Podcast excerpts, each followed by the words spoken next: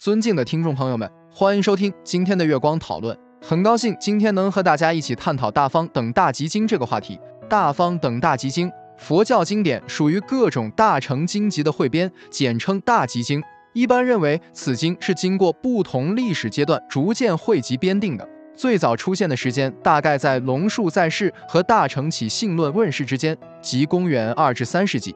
有的学者还认为，在龙树以前已经存在的宝鼎经与此经有着密切的关系。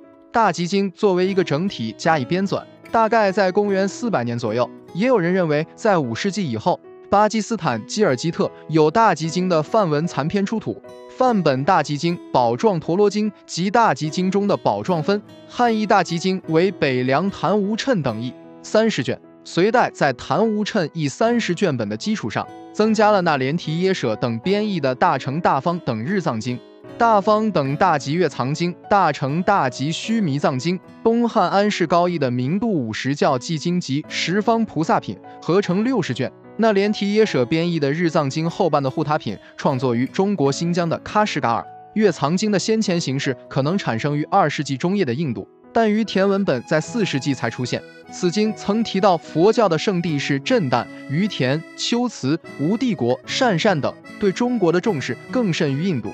在汉译月藏经中还提到过十二宫和五行等学说，足见编译者是熟悉中国和中亚的天文学和地理情况的。此经另有藏译本，名大集。大集经以阐述大乘六波罗蜜法和诸法性空思想为主要内容，同时也含有一些密教说法。有些经记述了魔王、阿修罗等诸天护法的内容，导致后来出现魔佛一如的思想。有些经讲到诸弟子可分别受持如来十二部经，预言后来佛教的分派。有些经宣扬末法思想，为随性行建立三阶教，到处提倡净土思想之章本。有些经还反映了印度、西域和中国古代医学方面有关胎儿成长次第的知识，以及天文、地理、历法等方面的成就。这就是我们本期所有内容。